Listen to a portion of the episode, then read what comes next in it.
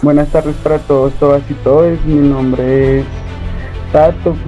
Em, soy de aquí, de una línea del sur de Bogotá.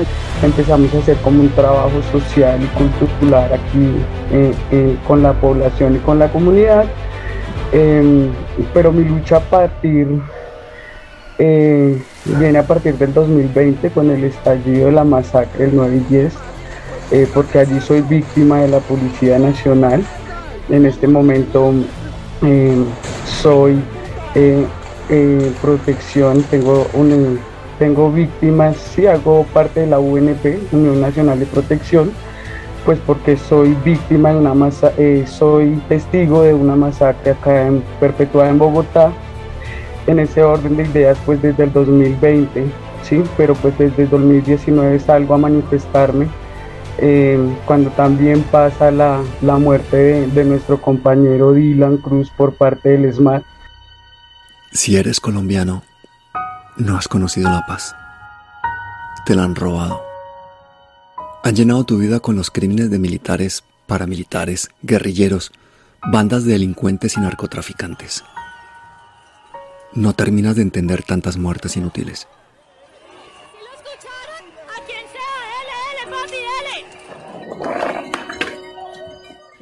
Y a medida que pasan los años, crece tu impotencia ante el saqueo del país y ante el asesinato de líderes, de excombatientes y de estudiantes que piden un futuro mejor.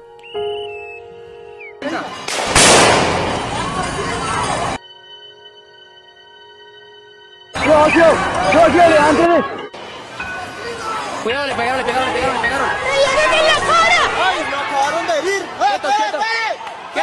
¡Quietos, quietos, quietos!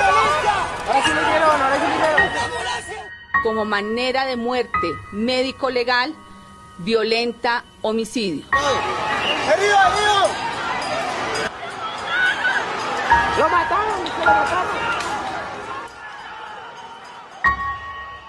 Eh, el año pasado, el 2020, sí, ya dos años, eh, mi pareja fallece a causa de una bala por parte de la Policía Nacional y ya en el 2021 pues el estallido que nace a partir de eh, como el inconformismo social, ¿no?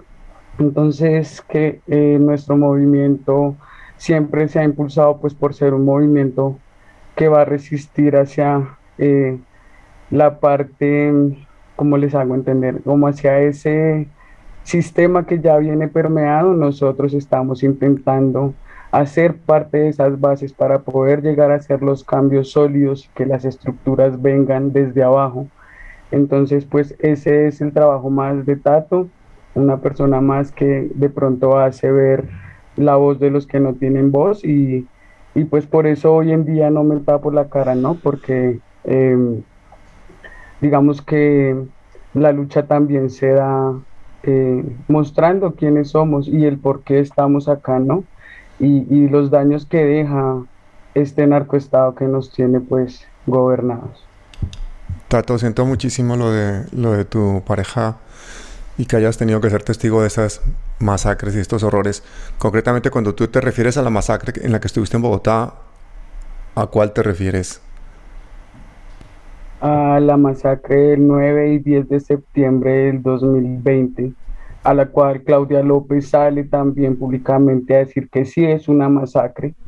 Y pues soy víctima ¿no? y testigo, entonces pues por eso digamos que eh, la Policía Nacional me ha hecho salir, esto pasa en Suba, a ella la matan, a mi pareja la matan en Suba, eh, yo la veo morir en mis brazos, eh, pero gracias al destino eh, queda con su bala adentro y es lo que nos tiene hoy en día dando una lucha contra el Estado y más contra la reforma policial, ¿no?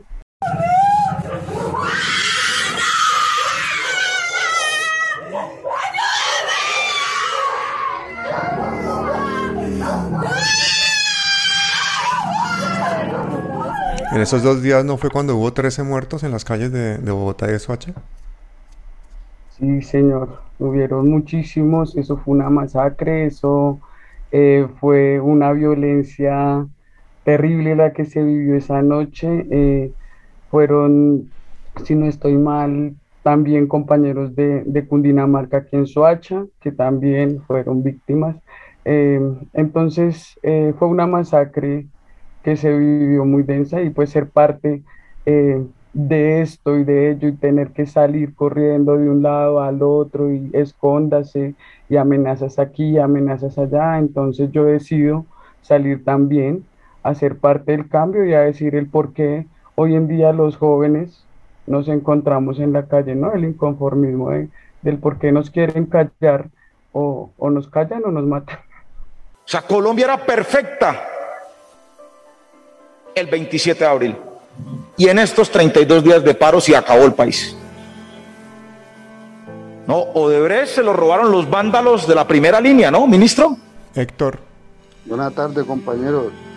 Eh, mi nombre es Héctor Vargas. Yo me presenté al punto de resistencia de aquí de la ciudad de Jumbo, en Guyía, las Américas. Y pues el motivo, pues el de la lucha de nosotros es porque siendo la zona industrial no tenemos una buena educación ni muy buena salud. Y entonces estando en el motivo en el, de la resistencia, me, la policía me accidentó tirándome una granada, ocasionándome pérdida de mis partes genitales. Entonces quería hacer la denuncia ahí, el gobierno no, no ha manifestado con nada, ni me ha colaborado en ningún sentido. yo me tocó cambiarme de ciudad por el mismo temor a eso. Yo me vine a ir a Palmira por el, por el motivo ese de que pronto me, hicieran persecución. Porque como yo denuncié el Estado y, y la y la escuela de la policía, entonces no sé, pronto puedan tomar represión contra mí. ¡Nos están matando! ¡Que la moto! ¡Nos están matando! ¡Nos están matando, hijo de puta! ¡Nos están matando! ¡Nos están matando, hijo de puta!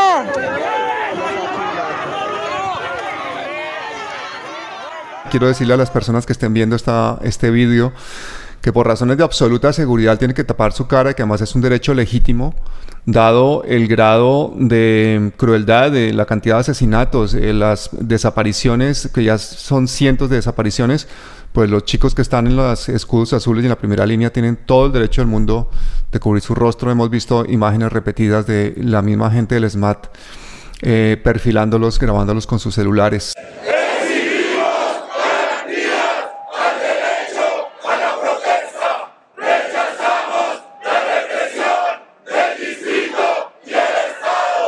Este es un estado en el cual el paramilitarismo es una política del gobierno. Cuando se escucha desde las más altas esferas, como eh, el presidente Iván Duque, el ministro Molano, el asesor de seguridad Guarín, el jefe de la policía, eh, el director de la policía Jorge Luis Vargas, el comandante de las fuerzas militares Zapateiro, cuando todos estos altos funcionarios de alto nivel comienzan una narrativa y un trato de guerra integral en contra de los manifestantes, señalándolos, estigmatizándonos, diciéndonos que cada uno que se pone gafas, que se tapa la cara, que utiliza de alguna forma elementos de seguridad que no son para nada ilegales, cuando ellos empiezan a decir que nosotros somos terroristas, que nosotros estamos siendo financiados por las FARC, por el foro de Sao Paulo, por el foro de Puebla, por el ELN, por las disidencias, por los gaitanistas, por la delincuencia común, esa narrativa muy afincada y claro, claramente reproducido por los medios de comunicación tradicionales, eh, lacayos del régimen y, del Estado, que pueden ser la revista Semana, eh, Blue Radio, Caracol Noticias, quienes replican día a día esa narrativa en contra del manifestante y en contra del que piensa distinto, pues obviamente le da alas al paramilitarismo y al paramilitarcito que existe en el corazón de cada personaje de bien que cree que está protegiendo los vidrios, que, está, que, que los vidrios y los buses valen mucho más que las vidas de las personas. Eso es el resultado que desde las altas esferas del poder se esté replicando una narrativa de guerra en contra de una protesta que es legítima, que es pacífica, que está luchando por cosas que tienen sentido, que tienen un pensamiento, un lineamiento ideológico afincado la justicia, en la igualdad, en la reparación a las víctimas, en el cumplimiento de los acuerdos, en el respeto por la Constitución, pero es, es, en ese momento cuando nos señalan a nosotros de terroristas que el chip no solo de las fuerzas militares y policiales cambia, sino también de las personas que no están ah, por una u otra razón con el paro o con las razones del paro. En ese momento el chip cambia y empiezan a vernos no como simples manifestantes o como el estorbo o como los diferentes, sino como un enemigo interno al que hay que atacar, al que hay que eliminar, al que hay que matar, desaparecer, violar en el caso de nuestras mujeres y de nuestras hermanas y al final enterrar la memoria, ¿no? Oscar, cuéntanos quién eres, a quién representas y cuál es tu lucha. Mi nombre es Oscar Caballero. Yo salí a un punto de resistencia en la ciudad de Cali llamado Sameco Texaco, en el cual salimos la mayoría de un barrio muy cercano a ese punto a tratar de evitar que la gente que le estaban obligando a ir a trabajar pudiera ir hacia uno de los puntos más importantes de trabajo en la zona del Valle del Cauca, que es eh, en donde tenemos toda la zona industrial de este sector. Entonces, la cual con unos compañeros de Jumbo hicimos un cierre total para que no pudieran llegar a sus lugares de trabajo. Nosotros lo único que queríamos siempre fue ser escuchados y querer quitar todas esas reformas y todas esas leyes, las cuales nos hemos dado cuenta que durante más de 20 años eh, un gobierno opresor nos ha estado molestando con eso. Entonces salimos a marchar por el pueblo. Hoy en día estamos en una unión de resistencias, en una unión de primeras líneas para todo Colombia y vamos en la tarea, vamos a ocupar todos esos puestos políticos en los cuales nos han estado robando durante muchos años. Y el mayor obstáculo para una dictadura es la democracia, por eso una prioridad es amordazar a los jóvenes con la ignorancia y encadenarlos pues con la pobreza. Y para eso hacen pues leyes tramposas y pegan tiros. Pero para controlar a millones de personas ningún ejército bastaría se necesita un arma más poderosa. Y esa es la mentira. Pero no una sola mentira, miles de mentiras, nubes de mentiras, avalanchas de mentiras. Tantas mentiras que ya no se sepa qué es lo que pasa ni qué fue lo que sucedió realmente en la historia. Mentiras como culpar diariamente a los opositores de todos los males de un país, aunque nunca hayan gobernado. Mentiras disfrazadas de teorías neoliberales sobre el reparto de la riqueza. Mentiras que venden soluciones a crisis fabricadas para enriquecerse. Estamos en este momento en una unión de primeras líneas, que en este momento se llama Primeras Líneas Colombia. Ya tenemos una junta directiva, ya tenemos unas bases de hacia dónde vamos, cómo vamos, y queremos para el próximo año llegar a proponer nuestros propios alcaldes, gobernadores y si Dios quiere, dentro de cuatro años también llegaremos al Senado y a la Cámara de Representantes de cada departamento de Colombia. ¿Y para estas elecciones apoyan algún grupo concreto? Es una libre, es libre cada uno, cada cual debe mirar, debe observar, para eso salimos al paro, para mirar, para darnos cuenta qué es lo que tenemos que, eh, a quién tenemos que darle nuestro voto, no tenemos que regalar más los votos, eh, ni en el blanco, ni no yendo a votar. Necesitamos que los jóvenes que salieron a marchar, todos los jóvenes que salieron a marchar, así sea un segundo, un minuto, dos minutos, dos días, diez días, un mes, ocho meses, no importa, necesitamos que todos ellos hoy, hoy se pongan la mano en el corazón y digan, voy a salir a votar, investiguen bien por qué no hay votar. Obviamente yo tengo los de mi corazón, los que yo ya he visto, y, pero no significa que nosotros estemos diciendo voten por ellos. Y para terminar me gustaría leer un trino de Iván Cepeda, con quien tuvimos una entrevista la semana pasada que los invito a verla, dirigido al presidente Duque, en el que le dice, presidente Duque, anoche 13 personas fueron asesinadas en Cali. Hemos visto cómo la policía junto a paramilitares dispararon a ciudadanos inermes. Hoy usted no ha dicho una sola palabra de condena de estos hechos. Usted es responsable de los mismos. También usted es cómplice. Bueno, y ahora Paula, cuéntanos un poquito quién eres. Hola, buenas tardes.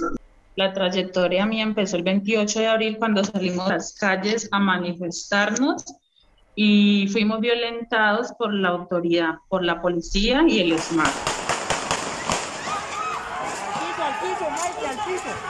puta, y nos metieron! ¡Baby! ¡Puta!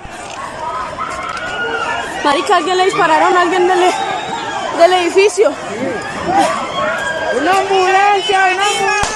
A partir de ese momento, eh, yo empecé mi trabajo en redes sociales y apoyando también a las primeras líneas. Eh, en este momento hago parte de la coordinación de la primera línea nacional, como muchos. Eh, hacemos parte de un gran equipo de trabajo donde buscamos la consolidación nacional y poder lograr tener una credibilidad jurídica para no sufrir tanta represión por parte del Estado. Y a tiempo es poder garantizarle los derechos a los integrantes del movimiento Las Primeras Líneas. Divergente. Eh, estoy acá pues porque con los compañeros hemos eh, una lucha. Es una lucha que viene desde 2003, precisamente cuando en medio de los faltos positivos desaparecen a mi hermano. Desde ese entonces desde ese entonces eh, nos hemos eh, dedicado a agruparnos buscando eh, la forma de algún, en algún momento tener una representación de personas con las cuales podamos llegar, en mi caso, a encontrarlo o a encontrar muchos de los compañeros que en algún momento perdieron su vida. Y nos dedicamos a articular, articular personas que tengan los mismos ideales, que podamos llevar a cabo las denuncias, que no nos cubramos eh, el rostro. Ya es mucho tiempo huyendo de todas esas personas, de tener miedo, de no poder denunciar por temor a que eh, maten nuestras familias, en este caso a nosotros mismos. Entonces creo que ya el tiempo nos ha dado ese lugar de venir a luchar por no solamente por los derechos, sino por en algún momento saber de nuestros familiares, qué pasó con ellos, dónde los enterraron, eh, cómo podemos eh, en algún momento descansar. En el caso de mi madre, que siempre espera que, en algún momento aparezca. Eh, pero bueno, eso ¿Tu hermano de dónde desapareció? ¿Dónde estaba tu hermano cuando desapareció? Bueno, nosotros somos de un pueblo del Valle del Cauca se llama Quebrada Nueva. Mm, él lo, se lo llevaron en un carro mm, para la ciudad de Cali y ahí duró unos seis días en que tuvimos contacto hasta que ya le dieron un número para que se despidiera y ya nunca más volvimos a saber de él. Laura. Hola Pablo, buenas tardes para todos y todas. Eh, mi nombre es Laura Guerrero, soy la mamá de Nicolás Guerrero de la ciudad de Cali, el artista grafitero asesinado por el ESMAD en el pasado 3 mm, de mayo en el, estallido, en el marco del estallido social, eh, a la altura del bloqueo del paso del comercio. Eh, bueno, pues la lucha de nosotros ha sido en este momento de, más allá de la justicia, es de la reivindicación del nombre de nuestros hijos también. Eh, estamos peleando porque la memoria no se pierda. En este momento vamos en contra de todo pronóstico, eh, porque pues quieren callarnos, quieren mm, sacar a todos los muchachos del marco del paro. Nos hemos cogido como familiares de víctimas y sobrevivientes eh, muchos muchachos y muchachas heridos con secuelas de, de, esa violencia, esa represión tan fuerte y tan brutal que se ejerció sobre ellos. Y bueno, ahí estamos tejiendo, somos Memoria Viva Colombia y pues seguimos en la lucha de, esa verdad, de esa justicia y sobre todo de ser escuchados porque pues los chicos murieron. Eh, dando una batalla muy dura contra un Estado sordo y necesitamos ser escuchados. Eh, pues digamos que de todas las ópticas necesitábamos ser muchos para hacernos fuertes. necesitamos que sigan habiendo denuncias, necesitamos que la gente rompa ese silencio, ese miedo que ha tenido por denunciar, porque es ahí donde eh, para nosotros merman las cifras y suben en, el lado de la impunidad. Azula, por favor. Azula nace de la violencia policial vivida en Bogotá el 10 de septiembre del 2019. Fue uno de los casos que no se nombró demasiado, que fueron al parecer unos secuestros en el CAI de Fontana, donde nos implantaron terror psicológico, eh, nos eh, prendieron fuego a una persona, eh, le enterraron llaves en la cabeza a unos pelados menores de edad y muchas más cosas. Entonces nace de la rabia de ese momento. Antes de eso yo era un manifestante casual, una persona que salía a las marchas, pero pues no me quedaba en, en, los choques ni nada de eso, simplemente apoyaba la causa. Empiezo a estudiar y a ver que pues la violencia policial fue mucha, de, estuve en el evento que hizo la alcaldesa Claudia, que fue para pedir perdón a las víctimas, donde hablaron familiares de los, de los muertos de esa noche, y, y realmente todo me pareció una payasada. Empiezo a crear mucha conciencia social, empieza a dolerme todo lo que está pasando, empiezo a, a buscar y escudriñar más, y bueno, llega el estallido social, que yo quedé con muchas secuelas, Em, episodios en mi cabeza de esa noche que realmente fue horrible, donde yo sentía el miedo, entonces fui trabajando poquito a poquito, pero nunca dejé de, resistir. Hago parte del, del, proceso ambiental de Humedal Tibabuyes, he crecido mucho dentro de este estallido social, dentro de la violencia que hemos vivido, dentro de ver a mis compañeros morir, eh, desaparecer, que nunca volvieron, episodios que realmente marcan la cabeza, la mente, el alma, el corazón y que te llenan de este fuego de revolución. Hago parte también de la Unión de Resistencias Bogotá, queriendo eh, unir procesos y, ser más eficientes y a colaborar unos con los otros en los mismos procesos para llegar a, a cumplir nuestro objetivo, que es claro y es, pues primero que todo, derrocar el uribismo y construir un mejor país para todos, ¿no? Fuerzas Armadas de Venezuela por favor, no sigan disparando contra el pueblo. Desoigan el mandato de la dictadura. Ustedes lo que tienen que hacer es poner los fusiles al servicio de los valores democráticos. ¡Lo mataron, ¡Lo mataron! Nunca en contra del pueblo, que es hoy víctima de esa oprobiosa dictadura. ¿Por qué? Porque estábamos andando y los vimos y salimos, salimos a correr y yo me senté y cuando menos pensé fue que sentí el talino.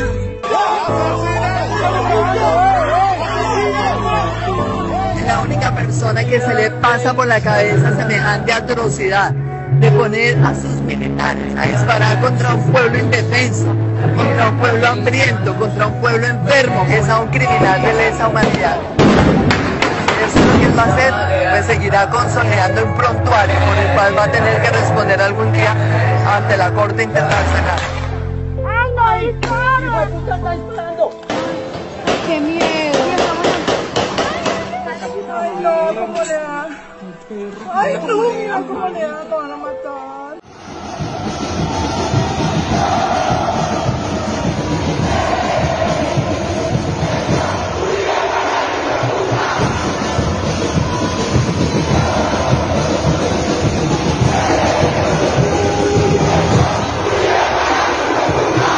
Me presento para todos y todas, soy, soy Pizarro, eh, pertenezco al colectivo de Arres Populares de Glorieta Tintal, uno de los puntos más, más presentes y, combatientes y resistentes de, del suroccidente, ¿no?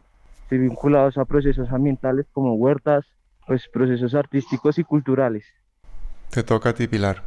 Hola, muy buenas tardes. Yo soy Pilar de la ciudad de Ibagué, un punto de resistencia artístico donde nos hemos confragado para unificar fuerzas durante todos los colectivos, varios colectivos. Ellos tienen muy en cuenta de que nosotros, eh, Ibagué es una ciudad donde ha sido totalmente abandonada por el Estado, es una ciudad donde no hay eh, oportunidades de trabajo. Nosotros tenemos una empresa independiente que el cual también fue uno de los del parte de que yo como mamá, como madre, como hija, me tomara también esa atribución de salir en el estallido social a partir del 28 de abril. He estado muy presente durante todos los movimientos colectivos que se han formado aquí en la ciudad. Hice parte también de la Asamblea Popular de la ciudad. De igual forma también dentro de mm, algunos movimientos también campesinos, el cual pues en este momento nosotros ya hacemos parte de la Unidad Nacional de Primeras Líneas, donde estamos buscando la consolidación nacional precisamente para nosotros tener un movimiento político y representativos de nosotros mismos. Ah, sí, Alan, cuéntanos. El grupo Los No Copeo es un combo que representa todo lo que es, apoya todo lo que es, el, lo que es la resistencia en las diferentes ciudades, en las diferentes localidades de la ciudad, más que todo lo que es Portal Resistencia y SUA, eh, con actividades también pedagógicas, culturales. Eh, ahorita estamos igual haciendo juntanzas y, mm, y articulaciones con diferentes colectivos eh, en pro de, la resistencia a través de, de, lo que son todas estas actividades pedagógicas y culturales. A mí me gustaría que Tato nos cuente si en el caso suyo concreto ha habido alguna, algún avance en la parte judicial o de la investigación. Bueno, para mí sí es gratificante decirles que en, lo que ha estado en mis manos eh, y en lo que tuve el proceso junto con Fiscalía, eh, pues yo vine siendo vulnerada no aparte eh, también por la, parte la familia de, de Angie Paola, ¿no? Entonces yo tengo como una pelea y ahí ya es como demostrar que soy la pareja sentimental porque pues me vulneran los derechos como persona LGBTI. Eh, me entro en una guerra de decir que pues la policía es quien mata. Yo sí ya tengo la, eh, gracias al destino, como la, eh, la potestad de decir que la bala eh, la dispara el patrullero Jorge Andrés Lazo Valencia y a nosotros, pues, digamos, a mí como víctima, pues mis apoderados son Temblores ONG, que para ninguno de ustedes es un secreto que ellos también han sido víctimas de las amenazas y han tenido que callar. Mi caso sí está avanzando, pero es porque ella queda pues con una bala dentro de su cuerpo, entonces em, pues ella, ella muere, pero yo saco mis alas y, el caso eh, va adelantado, eh, mañana también hay audiencia, entonces esperemos eh, que no la vayan a, dilatar, ¿sí? Como pasa en estos procesos, porque sabemos que lo que ellos siempre quieren es ganar tiempo. Y, y pues más cuando ya hay las evidencias contundentes para dar un pues un veredicto. Yo quisiera ponerle a todos ustedes a, disposición el trabajo de Palabras Mayores durante estos dos años. De, hay una lista de, reproducción dentro del canal que se llama Militarismo, Brutalidad Policiaca y Crímenes de Estado. Son más de 50 vídeos que recogen las entrevistas, los documentales, los conversatorios y las denuncias que se han hecho en el marco de las protestas sociales en Colombia, donde se explica no solamente casos terribles de masacres, de incinerar gente viva en un CAI, de las masacres en las calles, sino todas las implicaciones que tiene el militarismo en Colombia. Esa lista de reproducción en Canal Palabras Mayores está a su disposición, a disposición de la Corte Penal Internacional, de los centros de estudios sobre violencia y militarismo en el marco del conflicto colombiano. Para terminar el programa me gustaría que alguno de ustedes dijera unas palabras para toda esta juventud que ha permanecido apática, apática y que durante el último durante la última convocatoria electoral pues ha manifestado una abstención increíble. Alguien que quiera dirigirse a estos jóvenes que ya parece que están tan cansados que no quieren saber ni de política y que con esa actitud, si la repiten, van a terminar de entregarle su destino a los mismos que los están masacrando. No podemos dejarlos que nos ganen sin pelear, o sea, no podemos, muchos de ellos eh, tristemente encontraron la muerte porque iban a comprar alimentos, porque iban pasando por el lugar equivocado. Pero otros, como mi hijo Nicolás Guerrero, murió parado con la fe de que esto tenía que cambiar. Y yo pienso que el mejor, eh, como el mejor homenaje es salir a votar, salir masivamente, demostrarles que sí hay un pensamiento, que los jóvenes tienen todo para, para poner y quitar presidente en este momento. La necesidad es muy grande de que salgan, de que se inscriban como testigos electorales, y ahora tenemos que llegar a pelear en esos espacios donde hay decisión, donde hay poder de, denunciar mm, de una manera diferente, donde les estorbamos, sí, vamos a estorbar en las calles, pero mucho mejor si tenemos eh, quienes les podamos estorbar allá en sus planes de, seguirnos desangrando el país. O sea, no podemos rendirnos. Eh, no olvidar en, para nada nuestros 187 compañeros que están detenidos arbitrariamente, eh, los compañeros que están en las casas, los pelados que han tenido que salir del país y están escondidos, porque realmente esta represión ha dejado muchas, muchas cicatrices que no se han podido sanar. Entonces, en este proceso, pues eh, hay que ser la voz de todos ellos personalmente a Claudia López como eh, apoderada, del proceso ambiental. Eh, simplemente le tengo que decir que es una mentirosa que engañó a la población bogotana, que creímos en ella, que salía a marchar con nosotros, que lo único que hizo fue a base de mentiras construir su, su poder y hoy en día que está allá nos abandonó totalmente.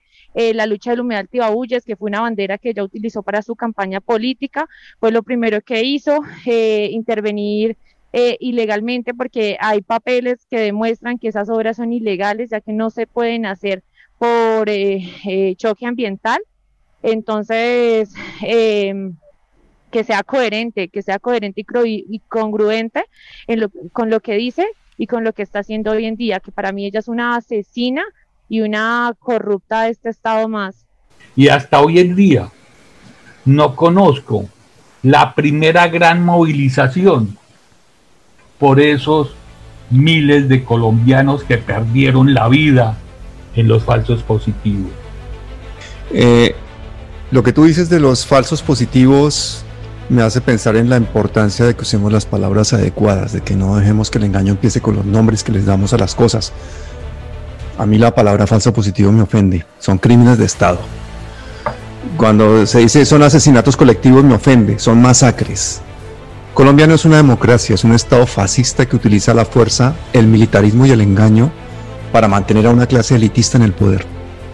Debajo, un pueblo esclavizado bajo un modelo neoliberal que expropia lo público, que acaba con la soberanía y que aumenta la desigualdad.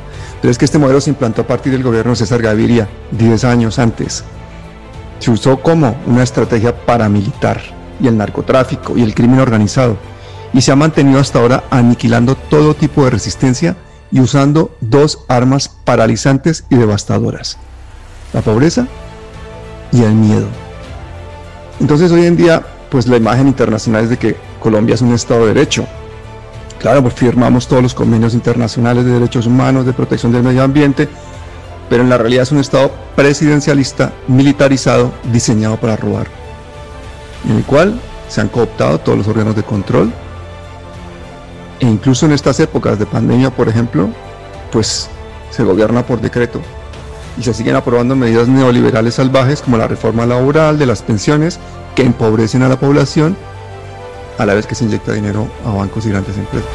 Nada, señor presidente, le digo que todos los jóvenes que mató este año, que mató desde el 2019, eh, viven, aún viven acá en la calle, aún viven acá en la resistencia, aún viven en cada corazón de, nosotros. Eh, su fascismo y, y toda su manada de ratas van a caer. Eh, y están cayendo desde la cultura, desde la digna putería del pueblo. Y nada, recuerde que El pueblo es superior a sus dirigentes. Les recordamos que venceremos, que lo haremos por todos nuestros muertos, nuestros presos y los pelados que le han quitado los ojos. Y venceremos y va a ser hermoso. Acuérdense que este canal es de ustedes. Este es el canal de derechos humanos más grande de Colombia. Tenemos que hacerlo crecer para que ustedes todos tengan voz. Cojan, retuiteen, estudienselo, miren bien los contenidos. Aquí hay cosas muy pedagógicas. Hay más de 200 vídeos. Este es el trabajo de mucha gente de mucho tiempo. Ha sido muy anónimo. Ya está cogiendo fuerza y lo vamos a hacer crecer más. Bueno, pues tras 28 días de protestas se han caído la reforma tributaria, la reforma de la salud, han tumbado al ministro de Hacienda y ante el mundo entero ha quedado claro que Colombia vive prácticamente una dictadura que no duda en asesinar a los ciudadanos para callar la protesta social, que no es ni más ni menos que un derecho constitucional y que si se ha hecho es porque el país ha llegado a ser uno de los más desiguales del mundo. Y además en plena pandemia querían imponer reformas que hundieran a la gente aún más en la miseria.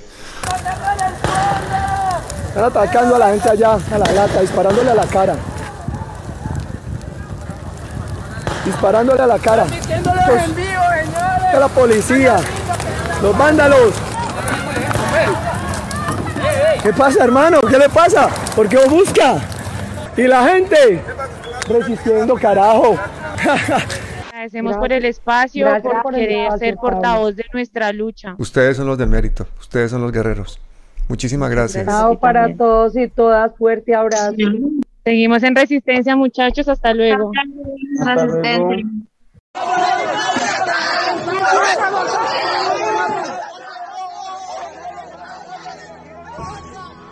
En un lugar que nunca visitarás, hay una lápida con mi nombre. Y aunque la veas, no vas a llorar, porque mi nombre no significa nada para ti. No pone tampoco que era activista, un rebelde que luchaba por los demás ni que fui asesinado, ni mucho menos que la razón por la que le quitaron la vida a mi cuerpo era que me atrevía a soñar, a soñar con un mundo mejor. Y mi trabajo era un obstáculo para la codicia de algunos. Pero su crimen consiguió el efecto contrario. Muchos tomaron mi lugar y yo me he ido a trabajar con Dios. Ahora vivo en ese río de nubes que corre eterno sobre tu casa y me puedes escuchar en las gotas de lluvia que caen en tu calle. Soy ese viento fresco que mece los árboles y que abraza por las noches a mi familia, que ya no me llora, porque ha aprendido a reconocer mis pasos en el movimiento de las hojas.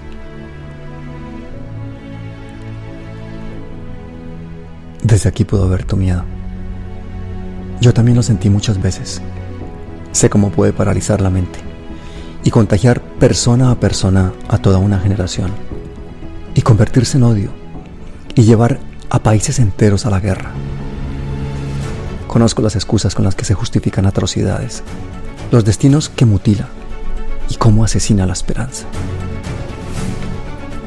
Por eso, preferí vestirme de locura, para creer en la utopía, para ignorar el hielo fino que crujía bajo mis pies, para ver la vida abrirse camino en el asfalto, para inspirar a otros a rechazar la tiranía y cruzar juntos un mar embravecido, a nado, sin dudar, aunque nadie nos vea, aunque nadie nos escuche, porque el intento, el intento es el mensaje, y cada abrazada es el destino. Pero la razón más poderosa que tenemos para resistir es que cruzarnos de brazos nos condena a todos a la esclavitud, deja a nuestros hijos sin mañana, condenados a morir en cárceles o en campos de miseria. Por eso decidimos luchar por un mundo mejor y escuchar a los desposeídos y dejar de pensar que sus guerras no son nuestras, que su hambre no nos toca, que somos especiales y que por eso podemos tomar sus recursos o vender armas a quienes los asesinan. Tuvimos que desaprender que todo está permitido mientras su sufrimiento no nos llegue mientras su pobreza no afee nuestras calles y nos obliga a desenfundar la poca compasión que nos queda. O lo que es más difícil, tuvimos que aprender que su existencia nos hace intuir la verdadera historia, la que protagonizan las víctimas, en la que los héroes son hombres y mujeres anónimos de todas las razas, que llaman a Dios de mil maneras y que son infinitamente más grandes que sus circunstancias, porque resisten en nombre de todos. Ojalá un día que el mundo ya no necesite activistas y simplemente nos recuerde, como aquellos que luchamos en los oscuros tiempos en que la mayoría no terminaba de entender, que la falta de apoyo a quienes defendían la libertad deja a todos sin libertad y que no sumarse a los que cuidan el agua, el aire y la tierra estuvo a punto de dejar a todos sin planeta, incluso a los dueños de imperios. Ojalá un día ya nadie recuerde que hasta que la gente despertó, un puñado de hombres llegaron a poseerlo casi todo. Ojalá un día nadie recuerde que morí por ti.